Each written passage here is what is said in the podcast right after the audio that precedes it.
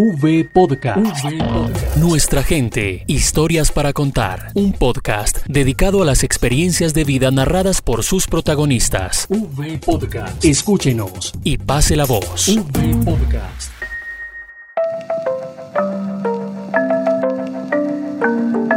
...1992 fue un año particularmente recordado, especialmente el 13 de octubre, y no porque ese día se hubiese abierto en París una gran exposición colombiana con más de 100.000 objetos capaces de evocar el llamado nuevo continente, según lo reseñaría el diario El País de España, o porque se celebrara ese día el quinto centenario del descubrimiento de América. No, no solo por eso. También ese 13 de octubre será recordado porque la violencia tocó fuertemente a una humilde familia santanderiana. Fue ese martes 13 de octubre de 1992 cuando Moisés Fuentes se trasladó a Santa Marta para trabajar con su hermano en ganadería y agricultura, pero las constantes amenazas de insurgentes por no pagar una vacuna se materializaron cuando una de las seis balas llegó directamente a la médula espinal de Moisés, cortando así los sueños de su juventud. Yo me fui el 5 de octubre, hasta que la cédula el 30 de septiembre y el 5 de octubre viajé para allá y el 13 hicieron efectiva esas amenazas que mi hermano pues pensaba que solamente eran unas amenazas de algunos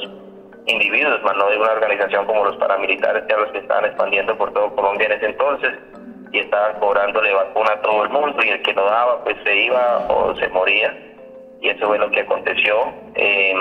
ellos ni sabían de que yo era hermano de él, de mi hermano, sino simplemente porque estaba con eso a mí me dispararon.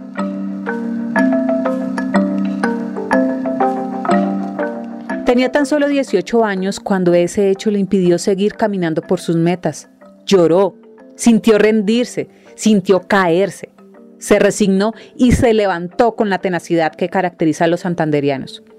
Prometió darlo todo, porque esa segunda oportunidad que le dio la vida no la desaprovecharía y encontró su objetivo de vida en el agua.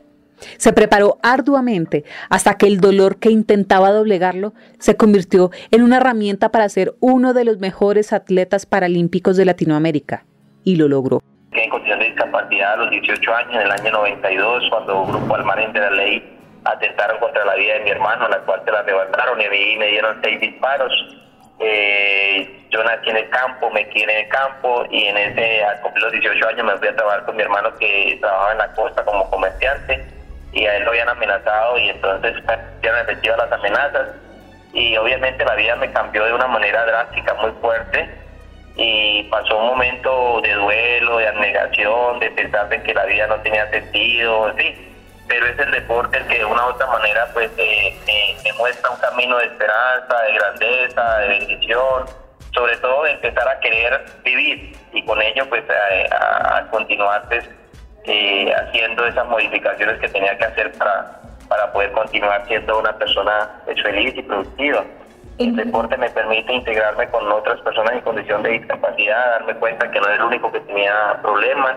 pero a la vez era un espacio de, de distracción, de, sin pensarlo, estaba haciendo un proceso importante de rehabilitación, tanto físico como mental, y con ello pues paso a paso se me fue, o sea, le fui encontrando como sentido a la vida y, el querer este, seguir adelante, empecé a estudiar, hice el bachillerato, después una carrera profesional en contabilidad pública en la Universidad Cooperativa de Colombia, a la par con el deporte, el deporte pues cada vez me iba exigiendo más física y mentalmente a, llegar a últimas condiciones mentales y sobre todo el deseo de, superarme a mí mismo. Y bueno, ahí continuamos. No fue nada fácil ese proceso, pero creo que ha valido la pena. Este nadador paralímpico de alto rendimiento soñaba con ser el mejor del mundo. Era casi imposible, pero lo logró es campeón mundial de natación, ha estado en cinco Juegos Paralímpicos, cinco Juegos para Panamericanos, cinco Juegos para Nacionales y la cuenta va sumando rápidamente porque los tiempos de reflexión le han enseñado que nada es inalcanzable cuando se sueña desde el corazón. Yo creo que a la vida, a la formación, a la creencia en Dios, al entender que si respiramos estamos vivos y si estamos vivos tenemos una responsabilidad con nosotros mismos y con nuestro entorno, con nuestra familia, con la sociedad y es salir adelante, no ser una carga para ninguno de ellos y por el contrario, pues dar lo suficiente cada día para vivir la vida a plenitud en medio de las diferentes circunstancias propias de nuestra vida, de nuestro entorno, de lo social y de todo lo que pueda, pueda acontecer. Creo que indudablemente el deporte lo lleva a uno a unos escenarios de, de, orgullo, de bendición, el hecho de haber alcanzado la primera medalla para Colombia del siglo XXI en, los Juegos Paralímpicos de, Beijing en, China en el 2008, pues fue un momento muy gratificante en lo, en lo personal, en lo social y para, y para Colombia creo que fue algo muy relevante porque es lo que hace un giro importante de reconocimiento hacia el deporte paralímpico y hoy por hoy pues que tenga consolidado un sistema del deporte tanto convencional como paralímpico en las mismas condiciones. Entonces creo que eso ha sido muy significativo, sin lugar a dudas. Creo que la medalla de plata de los Juegos Paralímpicos de Londres también fue muy significativa porque es mejorar nuestra propia marca y, y, nuestro escalafón entre los mejores. En el año 2013 llegó la medalla de oro en el Campeonato Mundial en Montreal, Canadá y obviamente escuchar el himno a ese nivel creo que es uno de los momentos más especiales eh, de, un ser humano y en el caso de nosotros como colombianos nos sentimos orgullosos de lo que somos, de lo que hacemos y de lo que representamos. Estuve de Sydney en el año 2000 en Australia, me quedé séptimo, en Atenas quedé quinto, en Pekín quedé tercero, en Londres quedé segundo, en Río quedé tercero y obviamente el, objetivo que es nuestro, el cumplimiento de nuestro sueño dorado, esta medalla de oro que ha sido Esquiva, la única en el deporte que nos hace falta para consolidar pues, una carrera de grandes resultados, de grandes logros y de satisfacción personal y, y, considero que orgullo para un país. Su principal motivación es la familia. Su esposa, su niña de 11 años y su niño de 7 lo empujan a ser un referente para otras personas que han pasado por dificultades similares y para demostrarle al mundo que sí es posible alcanzar los anhelos para construir un mejor país. Por eso, cree en la importancia de la reparación integral y en el apoyo que la Unidad para las Víctimas Creo que, que, digamos que todo lo que haga el Estado para, para, para resarcir y para devolver en parte esa, esa restitución de derechos y, y de protección, pues es importante que se haga. Eh, considero considero importante que, a estas personas se les ayude, se les oriente y se les permita a través de unidades productivas volver a esos espacios donde en su mayoría pues fueron fueron desarrollados, fueron formados. Por ejemplo, muchas personas en su mayoría vienen, del campo. Entonces es muy triste para una persona del campo desplazarse a la ciudad donde se encuentra acá con una cantidad de obstáculos y, de barreras físicas, sociales y demás, eh, improductivas a la vez.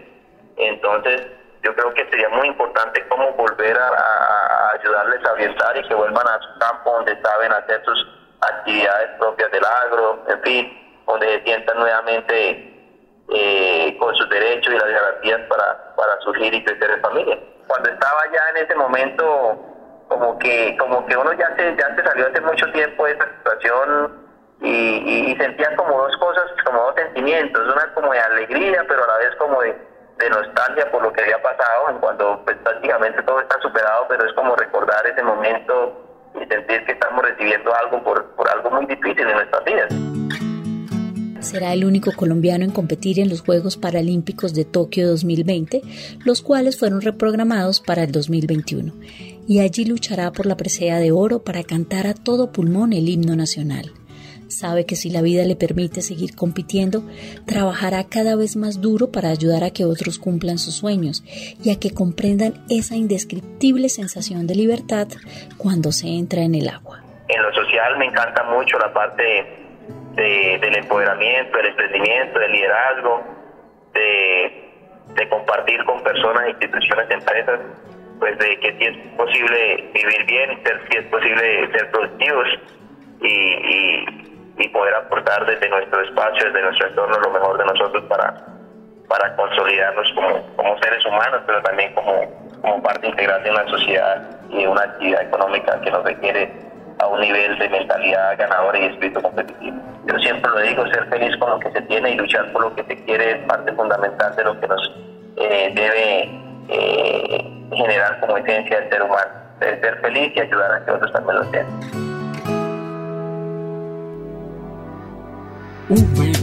Nuestra gente, historias para contar. Unidos por las víctimas.